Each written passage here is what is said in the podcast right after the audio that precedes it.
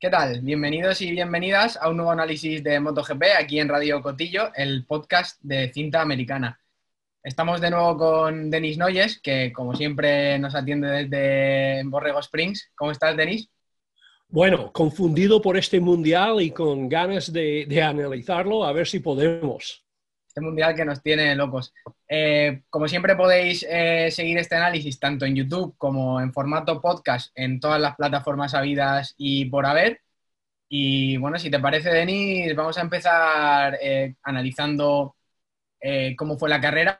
Una carrera en la que dos underdogs, dos pilotos con los que nadie contaba en esa fiesta, dieron un golpe sobre la mesa porque da la casualidad de que son dos pilotos que abandonarán equipos oficiales el próximo año. Eh, ganó Petrucci, segundo Alex Márquez, eh, Paul sobre una KTM vuelve a reivindicarse. ¿Con qué te quedas tú de esta carrera tan atípica, tan loca, propia de 2020?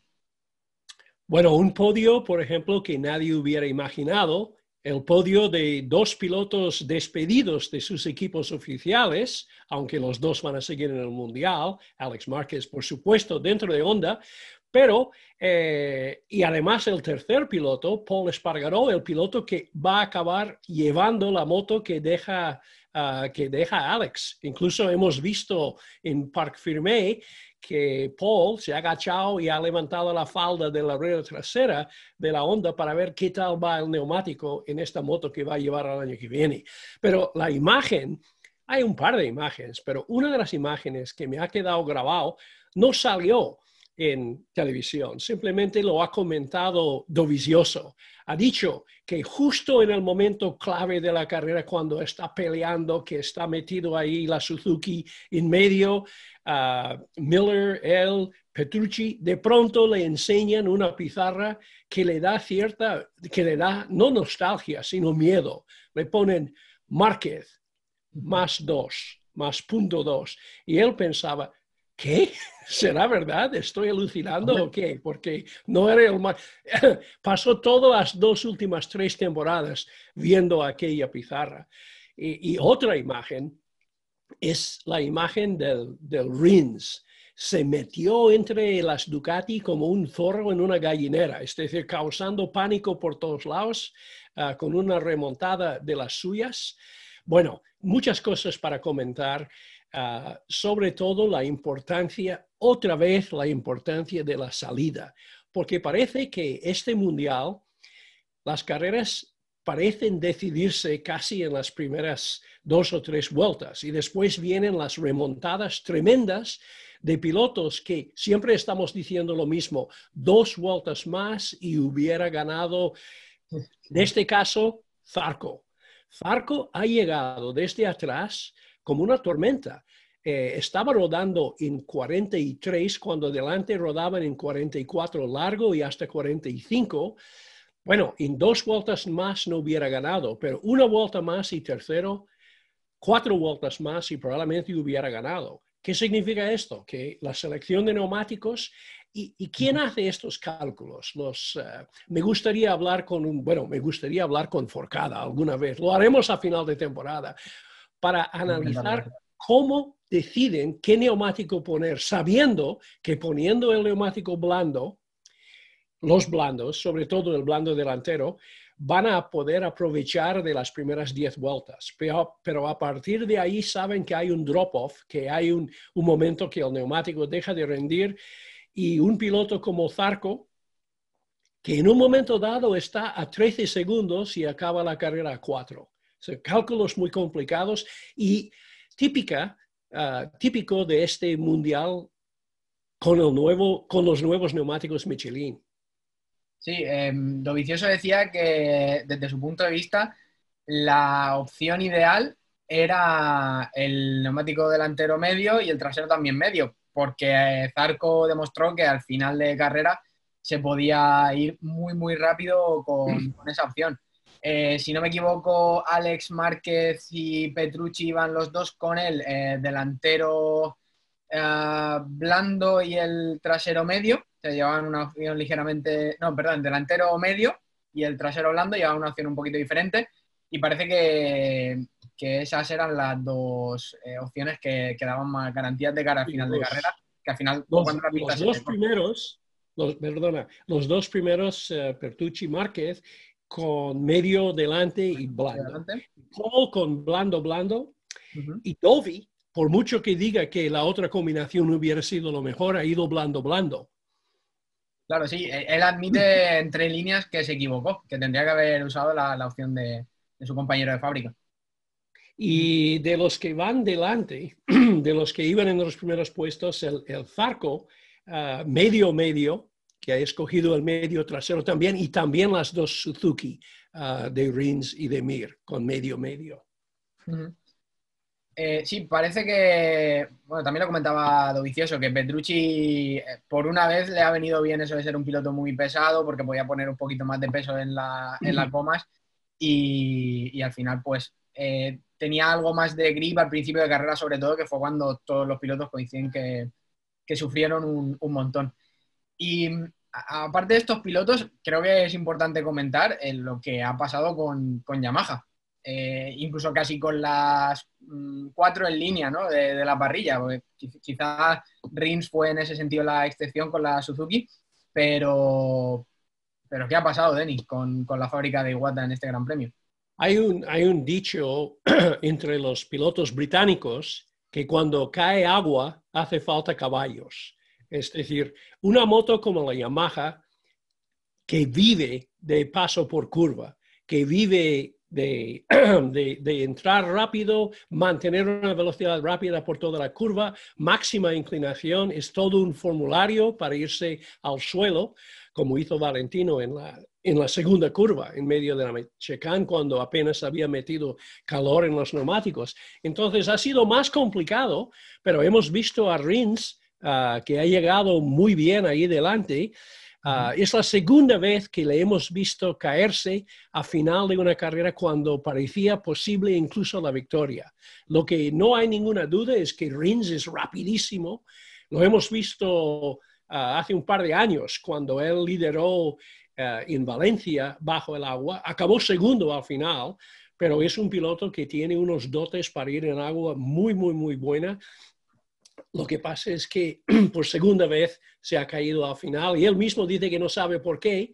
Lo que pasa es que las últimas vueltas había dejado de llover.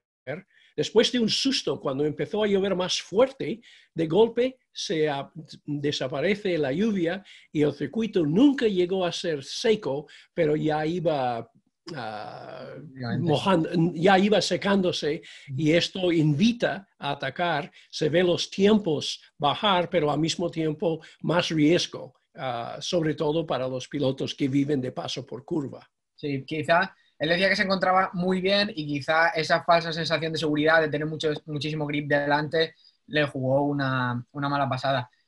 A quien también le jugó una mala pasada eh, una decisión fue a, Maverick Viñales, que parece que está intentando solventar esos, según él, problemas en la salida a la carrera, desactivando el, launch control, el control de salida. Eh, es, una medida que a mí por lo menos me suena casi desesperada en los tiempos que corren. Eh, fiarse más de un ser humano que de una máquina de, una, de los ceros y los unos eh, es arriesgado y al menos creo que dice mucho de, lo que él está intentando por ganar este campeonato, porque al final es el favorito o uno de los principales favoritos, ¿no crees? En los primeros años, cuando empezaba a imponerse la electrónica a nivel mundial, los pilotos resistían mucho lo de lo de confiar en el control de lanzamiento, porque claro, el piloto es orgulloso de su habilidad. Había pilotos antes que tenían fama extraordinaria para salir bien siempre, entre ellos uh, Dani Pedrosa, durante un largo periodo, era aunque estuviera en segunda fila, sabías que Dani iba a llegar primero a la primera curva. Este fue también durante los primeros años cuando Honda estaba experimentando con control de lanzamiento. Todos nos acordamos de aquella imagen de Dani cuando se olvidó de poner el control de lanzamiento y se salió por arriba ah, después de una tanda de entrenamientos. Eh, lo que pasa en Yamaha, en Barcelona, en el circuito de Cataluña, Maverick está convencido que arrancó mal y que esta mala salida desde el quinto puesto, que es el mismo puesto que ocupó en, Le Mans, le ha costado la opción de estar delante. Es cierto que la salida no era tan buena como la de las Ducatis, la de las ondas, pero era una salida Yamaha. Eh, una cosa, no sé si, es que he trabajado mucho con papeles, eh, con un amigo científico de Palm Springs para calcular algunas cosas. Cuando tú arrancas desde la primera fila, desde la pole en Barcelona, en Cataluña, estás a 466 metros del ápice de la primera curva. Cataluña es el circuito que tiene, creo, más distancia entre la línea de meta y la primera curva. Viñales, arrancando desde la segunda fila, estaba a 478, es decir, 12 eh, metros de diferencia. No es nada. Esto lo dice, esto dices que 12 metros no es nada a un piloto de la NHRA de aceleración, los drag racers en Estados Unidos, te dirá que un metro es mucho en una prueba de aceleración. Entonces, lo que pasa cuando tu moto es lenta, a por sí y lo que dice eh, Forcada, cuando digo esto, siempre me calla y me dice, nosotros somos lenta, nuestra moto es lenta por la recta larga, pero muy rápida por las rectas cortas. Pero cuando regalas metros, las motos que vienen de atrás, vamos a dar el ejemplo de Dovizioso, que arrancó desde el puesto 17 a 514 metros de la curva 48 eh, metros más atrás que, que, Viñales, o digo que Quattararo o Morbidelli en la pole, en vez de estar en cuarta marcha o tercera, está en quinta y llega a una velocidad de 300 kilómetros por hora, adelantando a pilotos que van a 275. Entonces, es inevitable que si arrancas en un circuito como Cataluña con una Yamaha, vas a arrancar mal. Pero esto lo ha, no digo acomplejado, pero le ha preocupado tanto a Maverick que lleva todo el año diciendo, y es verdad, cuando él, cuando él está adelante, no hay quien le pare. Pero cuando tiene que adelantar, pierde mucho tiempo, ¿sabes? Entonces, eh, se le ocurrió enseñar en, pista después de los entrenamientos. Al final del entrenamiento siempre vemos los pilotos parando para, para entrenar salidas. Entonces, hizo un par de salidas muy buenas. Tal vez, como él dice, mejor que la salida con control de lanzamiento. Pero cuando vas a la parrilla, no escuchas tu propio motor. Estás entre tribunas, estás rodeado por 22 motos que están haciendo un ruido del, del mismo demonio y, claro, no es lo mismo. Y, bueno, ha salido peor de lo que hubiera salido con, ah, con control de lanzamiento. Cuando entrevisté a Vicente Pechuan, que había trabajado con Magnetti Marelia en la electrónica de algunas MotoGP, en un reportaje que, por cierto, se puede leer en cintaamericana.es sobre precisamente el, control de lanzamiento, eh, lo que decía es que una de las cosas más importantes de este tipo de controles es la capacidad de, ser constante para el piloto. Porque sí, efectivamente el piloto puede conseguir una o dos salidas mucho mejores, o mejores al menos, que, la electrónica. Pero en una serie estadística de 100 salidas, al final la electrónica va a ser mucho más constante porque, entre otras cosas, no tiene que, atender a factores como el que comentabas, como el sonido de, de, la moto o las propias sensaciones o el día incluso que tenga el piloto, como se haya levantado. Em, no sé si tienes alguna cosa más que comentar de, la carrera. Para, para, rematar el tema, el tema humano contra la electrónica.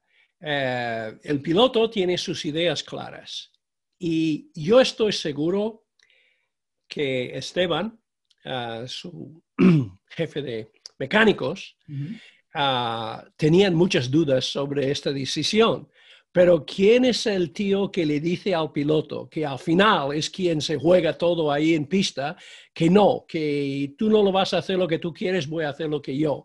Tal vez, ahora estoy especulando, totalmente especulación, pero tal vez la falta de seis técnicos japoneses, que sabemos que seis de los técnicos principales, incluyendo el jefe de proyecto, estaban viendo la carrera por la tele y, por Zoom ah, desde Andorra. Tal vez ellos mismos hubieran protestado, ah, pero yo veo que el jefe de equipo, jefe de mecánicos, que tiene una confianza con el piloto que es fundamental, si, si, si Maverick está convencido, y estaba convencido, de que esto era la manera, ¿quién le va a decir que no puedes hacerlo? ¿Quién puede decirlo? Claro, sí, además, sabiendo que, que quizá tienen ese hándicap respecto a otras fábricas, igual no hay, no hay nada que perder en probar una solución así que puede, que puede haber incluso darles una, haberles dado una, una victoria o un buen resultado. Pero tal, vez la suerte, tal vez la suerte es que le salió mal, porque de haberle salido bien lo, estaría haciendo aquí al final del año. Claro, a ver quién le convence de lo contrario. Eh, el caso es que salió mal y bueno, eh, Yamaha, eh, al menos en el equipo oficial, tiene una situación complicada. Vamos a ir por partes si quieres, porque al final están liderando el mundial y hay que diseccionar muchas cosas. la situación de, Cuartararo. Eh, sigue líder, pero no tuvo una buena carrera. Mir, eh, que sigue ahora muy cerca, tampoco tuvo una buena carrera, pero dice que como Fabio pues, eh, tuvo un día irregular, pues bueno, ha salvado el Gran Premio. Y, y no sé, de momento lleva menos victorias de las que se preveía a principio de temporada Cuartararo y vienen circuitos que aparentemente no se le van a dar demasiado bien. ¿Cómo ves tú el liderato del francés? Yo creo que Cuartararo ha pensado demasiado en los puntos en este Gran Premio. Mm, se puede decir que, claro, una caída hubiera sido un desastre, pero lo digo, hizo un mal cálculo empezando con el primer entrenamiento el viernes por la mañana. Iba el 17 o 18 lento y después comentó que, bueno, que yo no, yo no he querido arriesgarme en agua porque no, no vamos a correr en agua. No sé quién le ha dicho que no iban a correr en agua en Le Mans en octubre, pero él no quiso tomar riesgos porque pensaba a lo mejor sería inútil, a lo mejor me hago daño ah, en una caída de un entrenamiento que no iba a valer, valer para nada. Y así perdió la oportunidad de aprender algo que él no sabe, que ahora lo sabe pero él no había hecho más que un par de tandas de entrenamiento sobre suelo mojado ah, y había muchos rookies en el mismo. Es, es, interesante que hubo siete pilotos, siete pilotos de MotoGP saliendo en agua con motos de 270, 280 caballos, aunque tiene mucho menos caballos con control de tracción en agua, pero sobre motos explosivas, eh, su primera salida Ah, y, ninguno de ellos, ninguno de ellos se cayeron. Uh, Lucuona acabó el 15, Bagnaya el 13, Binder el 12, Mir un décimo, Cuartararo noveno, uh, Olivera sexto, todos pilotos que nunca habían salido en agua, pero Márquez, uno de ellos, virgen en agua, salió su primera vez y ha quedado segundo. Yo creo que Cuadraro pagó un poco el precio de, de no haber querido aprovechar. Cuando el circuito está abierto hay que estar en ella. Ah, hay que estar en ello. Y perdió alguna, alguna oportunidad tal vez. Por otro lado, ah, él hizo una carrera bastante conservadora hasta que el número 36 apareció a su lado. Y cuando cuando vio a, a Binder, digo Binder, cuando vio a Mir pasarle con, con Viñales justo detrás, vimos en la televisión la extraña sensación de tres pilotos, los que están luchando por el título, peleando para lo que al final era décimo noveno o un décimo puesto. Entonces, Cuadraro se, se, despertó ahí al final y al final del día él no puede quejarse. Ha perdido unos puntos a Dovizioso, pero ha sacado uno sobre Viñales y dos sobre Mir. Entonces no puede, no, puede estar, no puede estar enfadado. Claro. Sí, pero bueno, al final eh, esas ocasiones en las que arriesgas y ganas son las que suelen dar títulos. Y bueno, al final también tuvo cierta suerte de que, de que otro piloto que eh, ahora ya no, pero estaba en la pelea si hubiera salido todo bien, como Miller, no hubiera tenido el problema de motor que, tuvo. Eh, fue, fue una lástima para él, ¿no? Porque tenía, no le había dado tiempo a su equipo a, cambiar el motor de por la mañana, entonces tuvo que salir con ese motor que había dado ciertos problemas y está muy enfadado. De hecho, no, si no me equivoco, no atendió luego a los eh, medios más que Adorna. Más que Adorna, sí. sí es, eh, es, una situación curiosa y que, bueno, también es comprensible que esté enfadado. Es que, es que hay que entender que hace, hace dos grandes premios, eh, su Ducati chupó la, la tear-off, la visera, cubierta visera ah, de Cuadraro, obligándole a abandonar con un motor sobrecalentado. Y yo no he visto ya el control de motores. No sé si este motor que ha roto hoy es el mismo motor que ha chupado el tear-off antes, sufriendo tal vez eh, un momento de exceso de, temperatura. No lo sé, pero ha sido un poco perjudicado ah, por el hecho de que la carrera se hizo a la una en vez de las dos, aunque hicieron el, el warm-up a media hora antes, al mismo tiempo hubo menos de dos horas entre warm-up y, carrera, cuando normalmente hay, hay más de tres horas. Entonces, yo no sé cuánto tiempo cuesta cambiar un motor, pero teniendo la duda sobre la fiabilidad mecánica de este motor, me extraña que lo que pasa es que Ducati solo puede tener dos motos montadas en el box. Y claro, no había tiempo de montar otro motor y además, con la posibilidad de lluvia, tenía que tener la segunda moto, la con el motor dudoso, ya preparado para agua. Entonces Miller, tan pronto como supo que iba a tener que cambiar de moto, ya sabía, ya temía que iba a pasar algo y lo pasó. Sí, aún así aguantó cerca de 20 vueltas más o menos y parecía que iba a hacer un muy buen resultado, pero no fue así. Em, otro piloto que tenemos que, del que tenemos que hablar, porque ya lleva varias carreras con ceros en su casillero, es Valentino Rossi. Eh, ¿qué, análisis hace de su situación? Eh, demasiado rápido todo, casi. No, no fue una carrera como la de Cataluña, en la que, bueno, al final aguantó todo lo posible. Aquí quizá un error impropio de él, pero bueno, el caso es que al final suma otro cero y otra temporada un poco en el limbo, ¿no? En Cataluña iba fuerte, tenía ritmo incluso, incluso de haber luchado para la victoria. Aquí, Valentino mismo dijo, yo me caí sin haber sabido, sin poder saber si iba rápido o no, eh, si hubiera ido rápido o no. Ah, hace dos o tres grandes premios uh, Fermín uh, en uno de estos resúmenes, me preguntó, ¿Valentino Rossi podría ser campeón del mundo? Y yo con toda la confianza del mundo dijo que sí.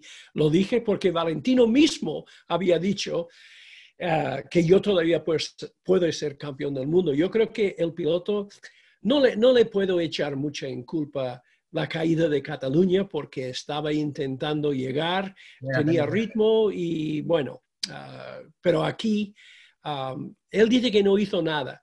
Ah, simplemente entrando en la curva se cayó. No sabemos. Lo único que sabemos es que siendo la primera curva en agua en Le Mans, siempre se cae alguien. En toda la historia de este Gran Premio siempre hay una caída en la primera vuelta y esto ha sido Valentino. Ahora mismo Valentino no tiene, no tiene casi ninguna posibilidad de ser campeón del mundo. Esto ya se ve claramente en, la, en la tabla de puntos. Y yo creo que Valentino lo que quiere ahora es ganar un gran premio. Sí, eh, sería una buena, un buen argumento ¿no? para seguir motivado, para seguir eh, bueno, con los planes de ser competitivo en, en 2021. Eh, pero bueno, veremos, porque tal y como está este año es, difícil hacer ninguna, ningún tipo de previsión. ¿Te parece si hablamos sobre la lucha por el título? Ya hemos comentado un poco cómo está la situación. Cuartararo sigue líder, John Mir segundo y bueno, Dovicioso y Viñales a un punto entre ellos, todos en 19 puntos. Em, está muy apretado, vienen dos circuitos muy, eh, que bueno, luego lo comentaremos eh, pro Honda y sobre todo pro Ducati, viendo que no está Mark Marquez. eh, se presenta interesante, ¿no? Quiero ver qué hace Mir, sobre todo. Y como has comentado lo de Mark Márquez, creo que hay una noticia o falta de una noticia sobre su retorno, ¿verdad? Sí, eh, Honda ha confirmado que en este primer Gran Premio en Motorland Aragón estará Stefan Bradel. Entonces, matemáticamente ya no tiene opciones a, ser campeón. Era muy difícil, era prácticamente imposible, pero bueno, las matemáticas ya han dictado sentencia. Y ahora ya sí, hay que ver quién de estos cuatro, si no ocurre nada demasiado extraño, que, puede ser perfectamente, insisto, eh, se lleva el gato al agua. Mm. Sí, yo lo veo, yo lo veo muy, muy, muy abierto. Ah, no descuento a ninguno, lo que pasa es que hay puntos a por medio. Uh, ha conseguido salir de un compromiso difícil todavía con ventaja, entonces esto le favorece. Eh, el circuito de Cataluña está absolutamente, digo circuito de Cataluña, circuito de Aragón, eh, hay una primera curva que no está lejos, sino muy cerca a la salida. Entonces, estar en primera fila no será tan importante en Aragón como lo ha sido ah, en Cataluña, ah, pero de todas maneras, una Yamaha delante ahí ah, necesita sacar metros porque viene una de las rectas más largas del mundial. Ah, es un circuito que durante los últimos años, bueno, durante cuatro años seguidos ha sido eh, Honda Márquez, Honda Márquez, Honda Márquez, Honda Márquez. Ah, pero detrás, los últimos años, Ducati. Y Ducati todavía tiene la moto más rápida ah, del mundial. Una cosa que he observado repasando velocidades máximas, no voy a recurrir a los papeles a ver si la memoria, pero no es que la Yamaha va más lenta ahora que hace dos años, simplemente que Ducati va más. Antes la diferencia en los circuitos, en los circuitos del mundial, si sacas el promedio de la velocidad alta ah, de la Ducati comparada con la Yamaha, la diferencia hace, en el 2018 era de menos de 3 kilómetros por hora. Ahora está más que el doble de esto y en algunos circuitos, Aragón siendo uno de ellos, más de 10 kilómetros por hora. En la tele muchas veces no se ve esta diferencia, pero está ahí. Y un piloto que lleva una ventaja de 10 kilómetros por hora cada vuelta, no es que la lleva una vez, lo lleva en cada vuelta. es, un lujo enorme, ¿sabes? Claro, significa que llevas, llegas más deprisa al punto de frenada, pero yo prefiero mil veces yo, yo siempre prefería pasar en recta cuando fuera posible. Mucho más sencillo, más seguro, entre comillas, mucho menos riesgos. Eh, ¿Y qué crees que debe, que debe hacer Mir, más allá de la respuesta obvia mm. de mejorar eh, su posición en la parrilla de salida? Claro, eh, no sé si pudiste ver uno de estos vídeos que Dorna nos ofrece después de una de las carreras en la que en una furgoneta conversaba con, con Cuartararo y tanto Mir como, como Rins le confesaban a Cuartararo que su moto era un poco inconsistente y que era un poco más irregular eh, durante todo el fin de semana en las sesiones clasificatorias que, la Yamaha. Eh, pero claro, al final es una cosa que si no están resolviendo es porque es un problema o una cuestión que tiene difícil arreglo, al menos respecto a, las motos competidoras. Eh, ¿Qué harías tú si fueras Mir? ¿Te centrarías en trabajar en carrera, intentarías solventar ese problema porque va tocando ganar si quiere conseguir el, título. Bueno, yo estoy, estoy seguro que están haciendo todo lo que pueden en todos los campos. Ah, la Suzuki es una moto que tiene tan optimizada su ah, desgaste de neumático que tal vez eh, está fuera de las manos de los técnicos y de los pilotos que están en el paddock de hacer unos cambios a las características del conjunto motor eh, moto, porque la Suzuki eh, es siempre una de las motos que más goma tiene al final de carrera. Y bueno, se puede jugar con presiones de neumáticos, se puede cambiar el centro de gravedad, cargar más peso adelante, atrás, pero en el fondo la Suzuki es la Suzuki. Ah, de, la, de, la, misma manera que la Suzuki siempre ha sido una moto diferente de las demás. Kevin Swans, por ejemplo, eh, los pilotos que tuviesen que llevar la misma moto que Kevin, dice, este no es una moto para correr, es una moto para frenar. Es decir, y como tenemos estas tremendas imágenes que tanto cabrean a Wayne Rainey cada vez que le hablo de esto, dice que, claro, tú le ves a él haciendo uso de la Suzuki, que, es lo que la Suzuki hace mejor que ninguna otra moto, pero hay que mirar la salida de la curva, donde la Yamaha le deja. Entonces, yo creo que en Suzuki tienen la moto que tienen, tienen dos grandes pilotos, uno de ellos, Mir, con posibilidades de ser campeón del mundo, y un ambiente, no es que son mejores amigos, nunca lo han sido. Incluso ha, dicho en un momento dado que no se hablan mucho, lo dijo Mir, pero no hay ningún mal ambiente. Y cada uno ha dicho, y es normal que dos compañeros de equipo que van deprisa uh, no, no quieren ir al cine juntos, ¿sabes? Pero uh, Rins ha dicho que si hace falta, llegando a la última carrera o las últimas carreras, le va a echar mano, le va a ayudar. Cosa que Valentino Rossi en Yamaha ha dicho que él no, no piensa hacer esto. Dice que yo no voy a hablar a Cuatararo ah, porque yo no soy del equipo Petronas todavía. Todavía, ¿eh? Eso, es un buen. Em, sí, eh, al final la, situación en, en, Suzuki, bueno, es, es relativamente complicada, pero al mismo tiempo yo creo que es un poco más fácil que para otras fábricas, porque mm, al menos yo considero que, ni Mir ni Rins tienen la presión de ganar un título. Mir, bueno, si acaba subcampeón ya será un éxito. Entonces, yo creo que pueden jugar un poco con esa circunstancia para afrontar este final de campeonato un poco más relajados. Obviamente todos lo quieren ganar y sé que, al final la presión la llevan eh, igualmente. Pero, mm, ¿qué, opinas de Dobby? Lo tengo aquí apuntado y eh, si yo fuera Dobby o Viñales estaría con, una tensión aquí en, esta zona del cuello un poco mayor que la de, que la de Mir.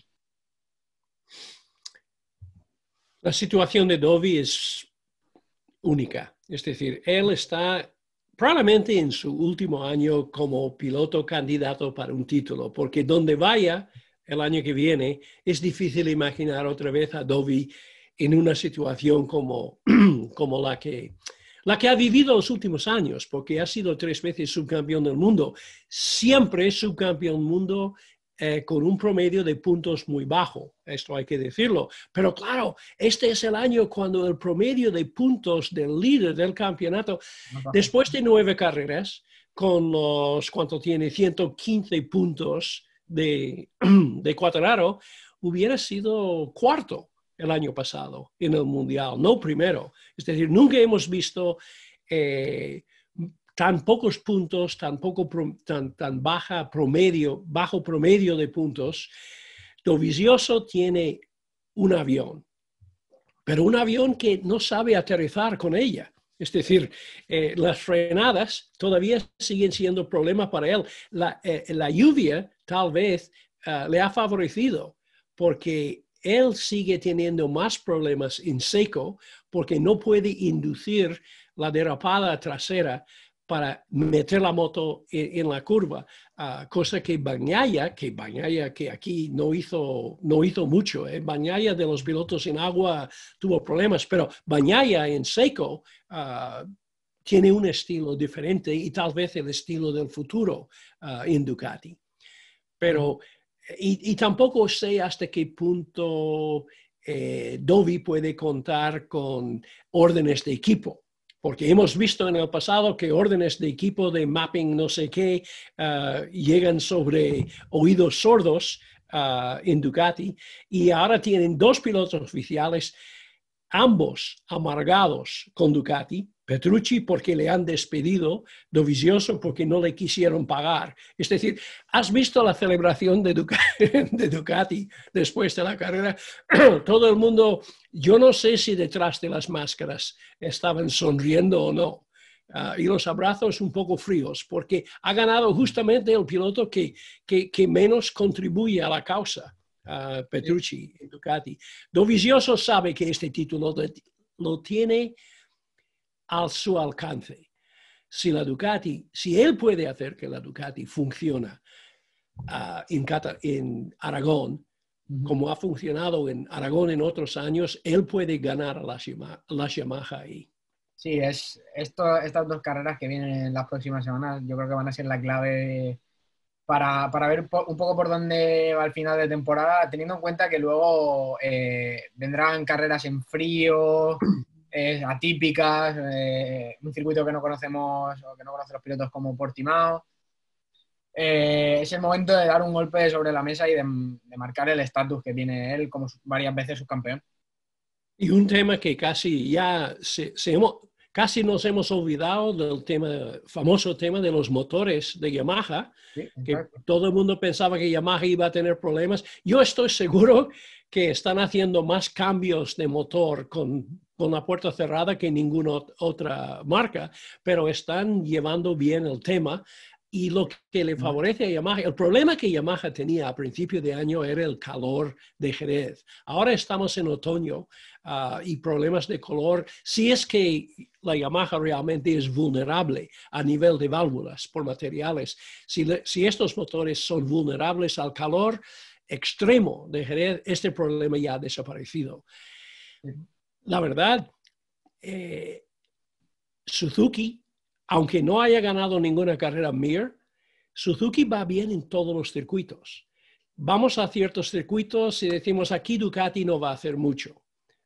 Hay circuitos donde Yamaha, por falta de, velocidad máxima, eh, sufren, pero la Suzuki parece una moto muy completa. Y no hemos hablado tampoco de KTM, que hubo un momento, lo que pasa con KTM es, es una moto nueva, motor nuevo, no tienen referencias y cada vez que van a un circuito eh, están, no, no, pueden recurrir mucho al libro del año pasado.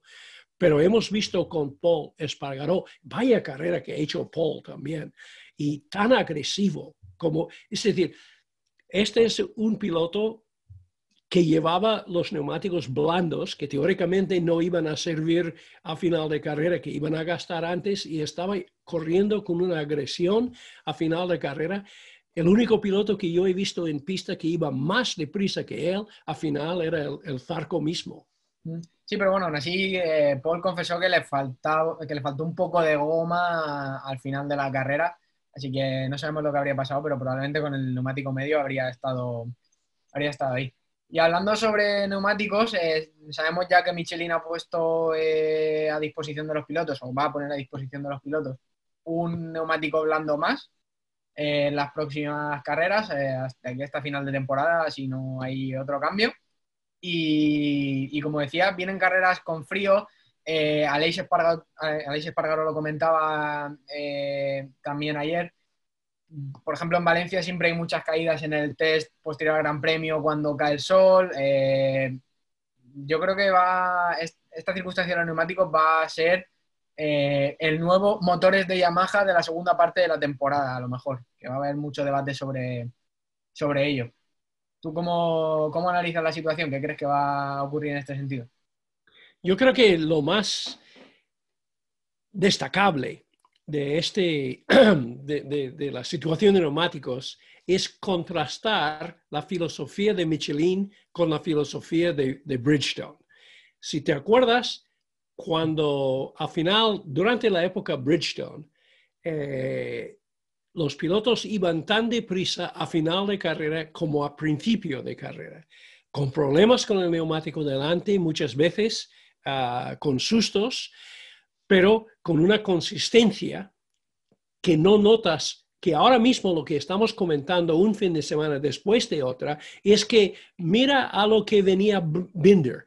Diez vueltas más y Binder gana. Ah, cuatro veces más y, Zarco gana. Entonces, Michelin intenta ah, ah, dar al piloto el tacto ideal pero cuando buscan este tacto ideal, esto limita, en muchos casos, aunque este no es su intención, pero limita la duración ah, de, la eficacia ah, peak, la eficacia óptima del neumático. Entonces, en cada carrera eh, ya tenemos desde el viernes por la mañana todo el mundo intentando hacer estos cálculos que hemos comentado antes, los cálculos que tiene que ser para el jefe de mecánicos, que tiene que pensar bien.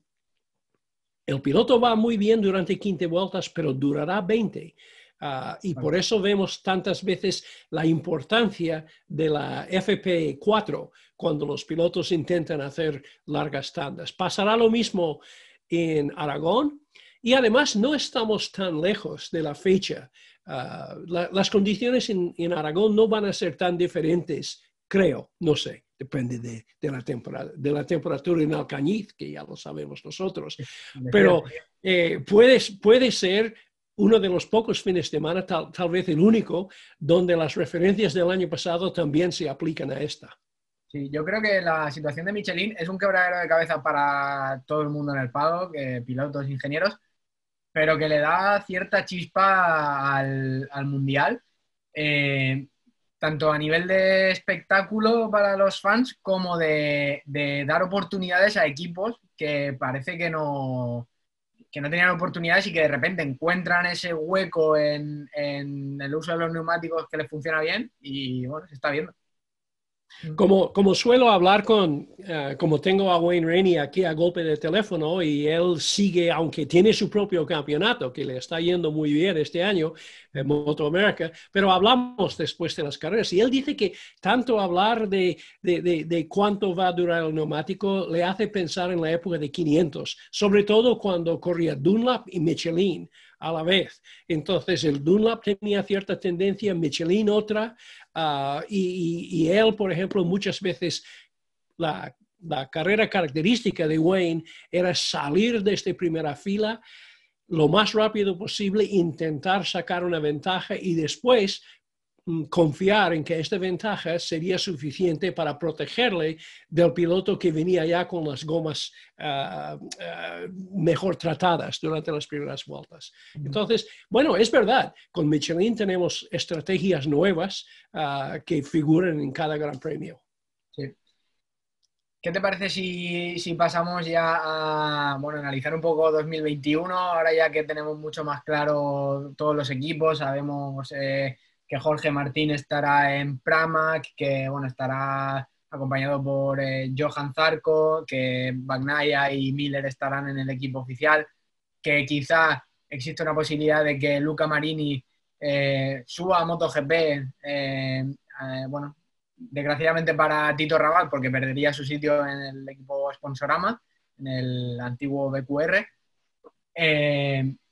claro, ¿qué, qué equipo Hubo un intercambio de declaraciones entre, entre Valentino Rossi y Raúl Romero ah, durante esa semana, porque ah, Raúl Romero ha dicho, sí, hay un puesto en el equipo para, para Luca si lo pagas.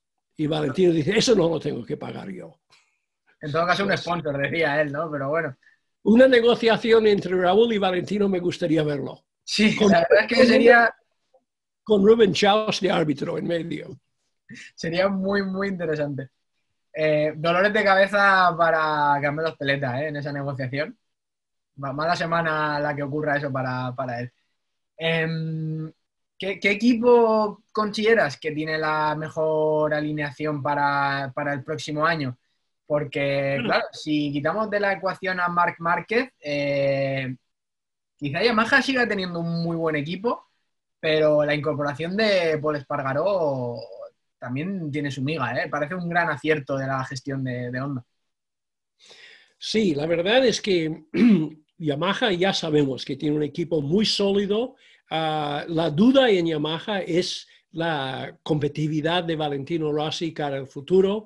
Y ahora que empieza a hablar de colocar pilotos en MotoGP y pensar en la posibilidad de montar su propio equipo, hasta qué punto ah, va a estar, bueno, competitivo el año que viene. Además, es una situación en Yamaha, ah, una situación que Morbidelli, le han dicho ya que Morbidelli no va a contar con... Ah, con moto del, año 2021, el año que viene, ah, y que va, igual que este año, contar con la moto del año pasado. Ah, esto puede crear, crear una tensión en Petronas, pero ya, ya veremos lo que pasa. La, Morbidelli dijo que la mejor manera de conseguir una moto oficial para el año que viene sería ganar el título, pero ahora con con la caída de este fin de semana y con golpes de mala suerte. Morbidelli ha tenido Muchos pilotos han tenido golpes de mala suerte, Miller sobre todo, pero Morbidelli con una rotura y también ah, siendo llevado al suelo por, por Zarco en ah, Red Bull, pues ha tenido también ah, mala suerte. Yamaha tiene una alineación muy fuerte de cuatro pilotos y más títulos acumulados casi que nadie, pero Honda, que todo el mundo estaba hablando de Honda como si la Honda era una moto que solo podría llevar un piloto. No hemos visto todavía un podio de un piloto Repsol que no sea Marc Márquez en seco, pero ya por primera vez desde la primera carrera del año 2018 hemos visto otro piloto que no sea Marc Márquez en el podio, porque Dani Pedrosa empezó el 2018 con un podio en Qatar y después el resto de la temporada tenía problemas de lesiones. Eh, yo creo que no hay tanta diferencia entre la moto que va a tener Alex el año que viene y la moto que tendrá Mark. Ah, estamos viendo una tendencia nueva y este es algo que Dorna siempre ha querido. Dorna desde el principio cuando ha tenido que pasar por todas las CRTs y todo esto, cuando incluso en un momento dado Carmelo Espeleta dio un golpe en la mesa y dijo a los japoneses, si no estáis dispuestos a aceptar mis reglamentos, yo voy a hacer un mundial de 22 Ducatis. Y Ducati estaría encantado en fabricar motos. Y después, cuando tenía que meter CRTs, que eran superbikes disfrazadas en pista, lo hizo. Porque al final, su visión es la que las fábricas al final han aceptado. Seis equipos con cuatro motos por equipo ¿Y qué motivo tiene una fábrica tener dos motos lentas y dos motos rápidas? Es decir, ganas mucho más con una filosofía como Ducati de mantener las motos satélite a nivel de las motos fábrica o lo que hace KTM y lo que creo que hará Honda en el futuro. Entonces, el equipo Honda Nakagami está demostrando ah, que, que, es un piloto muy válido. Es el único piloto que ha puntuado en todas las carreras hasta ahora. Y esto para una marca es importante porque vas al Gran Premio para puntos, pero también vas para, para información. Y un piloto que se cae en la primera vuelta, como hizo Valentino este fin de semana, significa un cero ah, de información obtenida durante el Gran Premio. Alex Ah, empieza a mostrar un poco de, chispa. Cuando dice, yo estoy aquí porque merezco estar aquí. Esto lo puede hacer desde el podio, pero es verdad, es dos veces campeón del mundo. Ah, y ha sido unas circunstancias, como él mismo, y él mismo ha dicho en sus declaraciones, a media temporada, eh, Jorge Lorenzo, o a final de temporada, Lorenzo deja el equipo y les deja en una situación complicada que no saben qué hacer, confían en él con la idea de que vamos a esperar a mitad de temporada para ver si seguimos o no. Entonces, si este segundo puesto lo hubiera conseguido a mitad de temporada en una temporada normal o en Le Mans a principio de temporada, mm, tal vez hubieran tomado otra decisión. No lo sé, pero yo veo a Honda muy fuerte el año que viene, sobre todo si Mark vuelve siendo Mark. Sí, que bueno, parece un poco que es la estrategia, que es darle tiempo para que se recupere perfectamente. Además, yo quería comentar que, Alex ha demostrado que es un piloto que necesita probablemente más tiempo que otros para ir rápido, pero que al final lo consigue. En Moto 2 muchas veces se le dio por perdido y, al final a base de trabajo, que es cierto que, bueno, tiene ciertas oportunidades eh, por la posición de mercado buena que tiene, pero bueno, que al final es un, es un piloto que las ha aprovechado y que quizá nos sorprenda en, el futuro. Y, que al final eh, Alberto Puig, aunque hay, que creerle a, medias conociéndole, puede que tenga razón en que le venga, en que le vendrá bien estar en un equipo con menos presión, eh, sin tener a su hermano al lado, eh, compitiendo con un piloto que puede hacer resultados parecidos a él, como es Nakagami, y que también está al alza. Yo creo que es una situación interesante. También lo es para mí la de la situación de Ducati, porque parece que entra en una fase de transición y están apostando por talento muy joven y por una filosofía eh, nueva, que bueno, casi que están un poco obligados a ello, ¿no? Por todas las circunstancias de Petrucci que no ha funcionado, de que Dobby no ha querido negociar eh, ciertas cifras con ellos, pero que igual les puede venir bien de cara a 2022, 2023, ¿no? También, pero volviendo, volviendo, eh, sigo con esto, pero volviendo otra vez al Alex, como su padre siempre ha dicho, Julia, siempre ha dicho, uno de mis hijos es de gasolina arranca rápido y se va rápido enseguida, que este es Mark, y el otro es Diesel. Pero una vez que coge velocidad va lejos. Y yo creo que eh, su... Y además, otra cosa que diría de Alex, de aquellos siete pilotos que nunca habían corrido en agua ah, sobre una MotoGP, ¿por qué ha sido Alex el que más deprisa ha ido? Porque es el único de ellos con la posible excepción un poco de Cuadraro, que lo ha entrenado, pero es el piloto dirt track, el piloto que sabe derrapar ah, como, han hecho, como ha hecho con su hermano toda la vida. Es decir, es un piloto que, que sabe en agua ah, controlar una situación insegura, de cuando se le van las dos ruedas de vez en cuando. Mm. Ah, es un piloto muy completo. Y, yo creo que este resultado, de aquí a final de temporada, creo que vamos a ver otro ambiente en el box de Repsol. Sí, yo creo que nosotros los periodistas tenemos que, ser un poco más eh, cautos, también los fans, por supuesto, eh, a la hora de analizar el, rendimiento que, debe dar un piloto de forma inmediata, porque estamos acostumbrados a que aparezca talento constante y que sea efervescente, que nos dé titulares, pero no todo el mundo es así. Creo que, la estrategia de Honda en este sentido puede ser muy interesante. ¿Qué me cuentas de... Bueno, ¿quieres comentar algo antes de pasar a Ducati? No, lo que, lo que quería comentar es que casi hemos, durante todo el año, mm, la gente habla menos de, Suzuki de lo que toca, porque cuando alguien gana una carrera siempre domina los titulares de todo el fin de semana. Lo que pasa es que Mir está ahí Ah, y la Suzuki va muy bien. En Suzuki estaban soñando. Se ve eh, eh, eh, en una posible victoria porque estaban pensando en, hace 13 años, cuando un especialista en agua, Chris Vermeulen, ah, ganó en, este mismo circuito de, de Le Mans con una Suzuki. Y por poco, por poco han vuelto a ver lo mismo porque eh, Rins venía muy fuerte. Pero Mir, para mí, no tiene que acomplejarse con ganar carreras. Él ganará carreras cuando tiene la oportunidad de hacerlo. Lo hubiera hecho, lo hubiera hecho, de casi lo tenía conseguido en, en, en Red Bull. Entonces, esto de que un piloto tiene que ganar para ser campeón del mundo, pues Emilio Azamora diría que no y Champi Herrero también lo diría que no. Ah, yo no sé si va a ganar una carrera este año, pero es muy posible que sea campeón del mundo, porque como hemos dicho antes, hay sitios donde la Ducati va mejor y peor. La Yamaha también, pero la Suzuki suele ir bien en todos los sitios.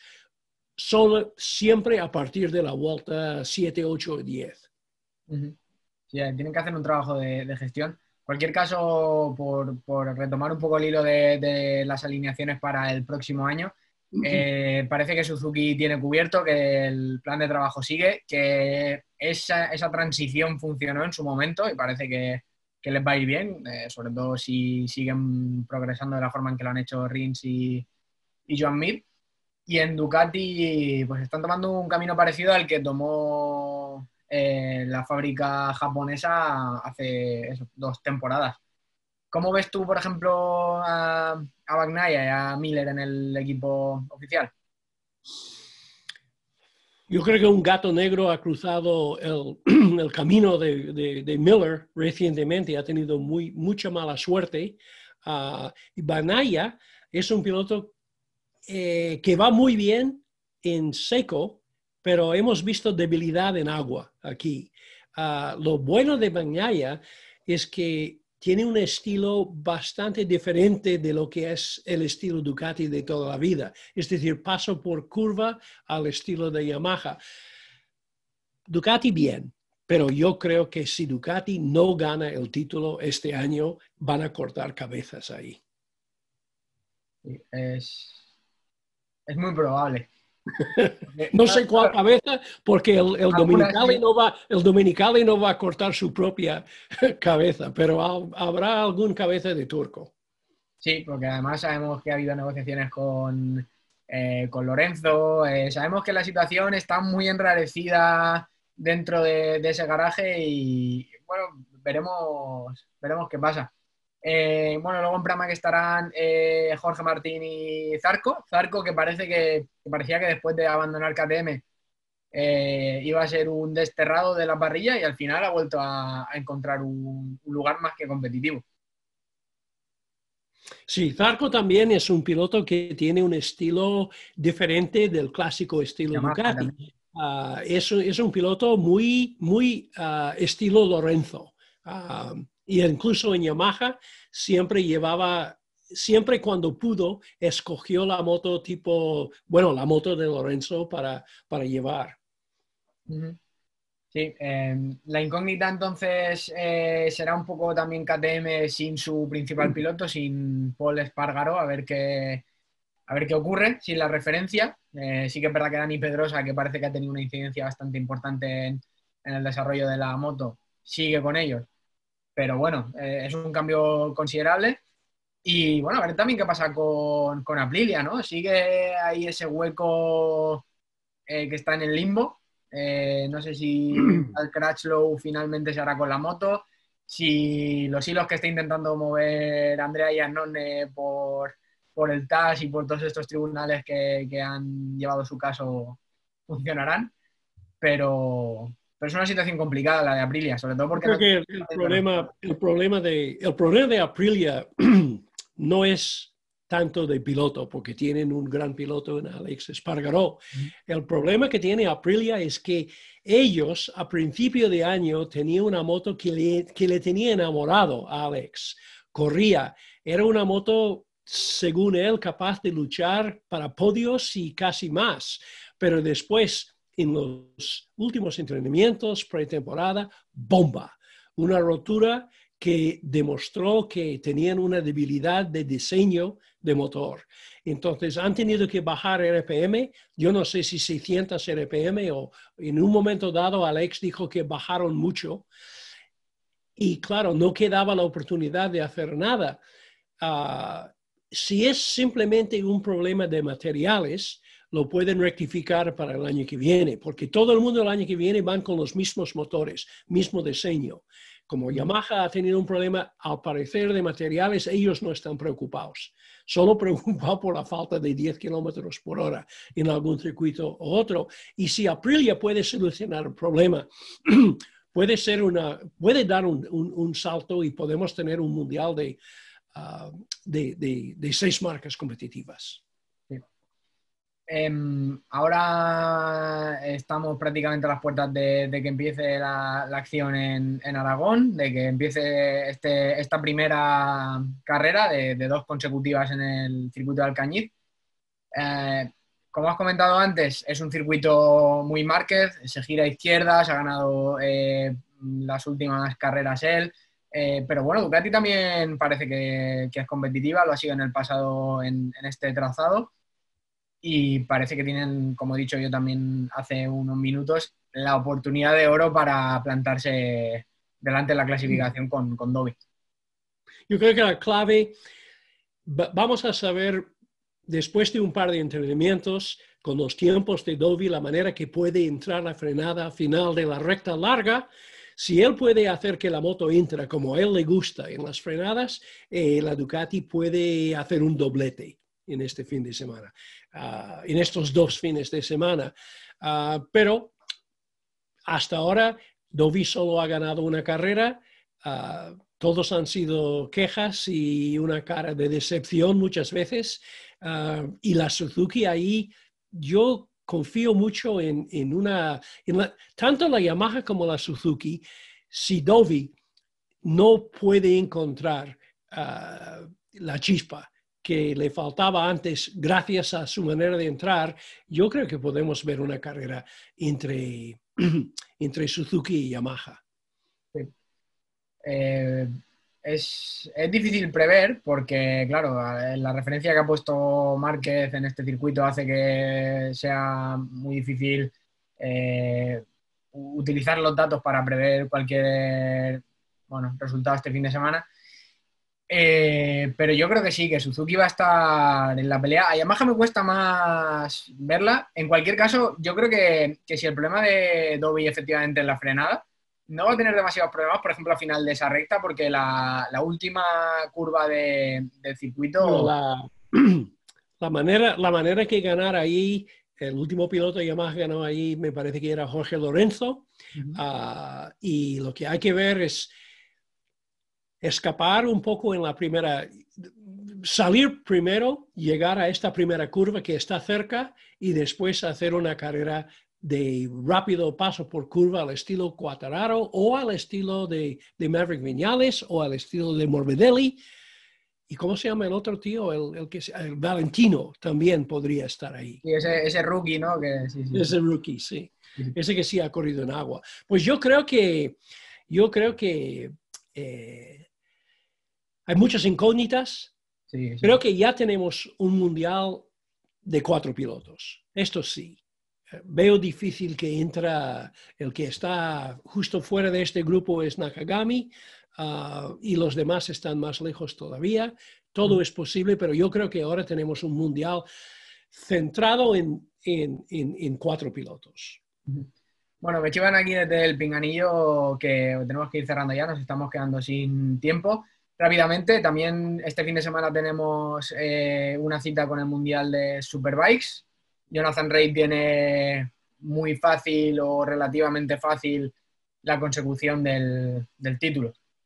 Tan fácil que le basta acabar el 13 en alguna de las dos carreras largas o séptimo en la carrera Super Bowl, aunque Redding gana todo, ah, el título está ahí sobre la mesa, lo único que casi, casi lo ha conseguido uh, fin de semana pasada uh, en Magny-Cours, pero el título es suyo, solo tiene que aparecer y, y puntuar. Necesita tres puntos, porque hay 62 puntos en juego y si Reading gana las tres, como he dicho, un séptimo en la Super Pole o un trece, pero yo sé que Ray, lo que va a hacer, creo yo, es asegurar el título en la primera carrera y después uh, irá por dos victorias en las dos últimas. Sí, hay que, hay que seguir a nuestra compañera Judy Florenza este fin de semana junto a Mar Martín en, en Teledeporte, que van a retransmitir toda la acción y bueno, para ver el, un título más de, Rey, que bueno, ya casi que sobran los calificativos, ya es difícil eh, explicar cuál es el impacto que ha tenido en, este mundial que, bueno, que no, tiene tanta atención como MotoGP, pero que, está súper bonito y que, que merece la pena ver. Sí, eh, además una oportunidad, una oportunidad para Álvaro Bautista, porque se ha demostrado, ha demostrado que la onda funciona a nivel de, a lo menos salida de curvas, rapidez tiene. Ah, algunas veces cuando estoy viendo la, la, onda, es una moto tan ágil, casi demasiado ágil. Es decir, la moto cambia de trayectoria tan deprisa que las últimas caídas que ha tenido Álvaro ha sido justo en una transición ah, de, de un lado a otro. Tenemos que, no podemos comparar la temporada de Honda con la temporada de Ducati del año pasado, porque mucha gente dice, mira, Ducati llega al Mundial con este motor, Álvaro gana 11 seguidas y, queda subcampeón. Honda llega con toda la experiencia y, no están haciendo nada comparable. Lo que pasa es que Honda no sabe mucho de superbikes. Ellos han dejado el Mundial de Superbikes hace años. Ah, han ganado ah, con una moto de, realmente de calle solo, solo una vez. Las demás motos, con Hutchins, las demás motos de Superbikes eran con Colin Edwards, hicieron una copia de la Ducati y con, ah, con John Kotinski, con la R45, hicieron una moto de, de, de, de MotoGP metido en Superbikes. Pero Honda lleva mucho tiempo fuera el año pasado mandaron un equipo que no era competitivo simplemente para acumular datos y ahora están aprendiendo. Yo veo a Honda, no, no creo que Honda va a ganar ninguna carrera este año que no sea, que no sea ah, Bautista en, en, Portugal, pero ah, yo creo que van a ser competitivas el año que viene. Sí, está claro que hay un cambio de, tendencia. No son esos años oscuros de problemas eh, de gestión con Tenkate, que estaba el equipo descontento, la fábrica tampoco parecía que estaba muy implicada. Eh, cuando Honda invierte en algo así, sabemos que al final los resultados llegan. Un poco como Alex Marquez, ¿no? Sabemos que con paciencia eh, al final lo consiguen. Y yo, yo creo que, yo creo que Honda se ha equivocado al no contar con Tenkate porque aquellos holandeses camioneros ah, que, que, han estado toda la vida en Superbikes conocen cada bache ah, y, cada bar en todos los circuitos de, Superbikes. Ah, pero ha sido HRC que han querido hacerlo de su manera y, y Tenkate no lo está haciendo mal con Bath. ¿eh? Muy bien. Bueno, pues nada, eh, lo dicho, eh, quedamos a la eh, expectativa de lo que ocurra este fin de semana en Alcañiz. que ojo, se podrá seguir en España a través de televisión española, es uno de los dos grandes premios que se da en, abierto, de nuevo con nuestra compañera Judy Florenza, que desde aquí le mando un fuerte abrazo porque va a tener un fin de semana intenso de trabajo. Sí que lo ha tenido. Va a echar más horas que, un reloj, pero seguro que merece la pena porque tiene pinta de que las, las carreras van a ser muy interesantes. Nada, muchas gracias, Denis. Te dejo que sigas con tu día en, Borrego y nos vemos eh, la semana que viene para un análisis. No sé si estaré yo, si estará Fermín o si estará Judith, pero nuestros eh, espectadores o nuestros oyentes, en caso de que elijan YouTube o las plataformas de podcast, podrán escuchar como siempre tu análisis. Un saludo y cuídate mucho. Adiós y hasta la próxima. ¿Vale?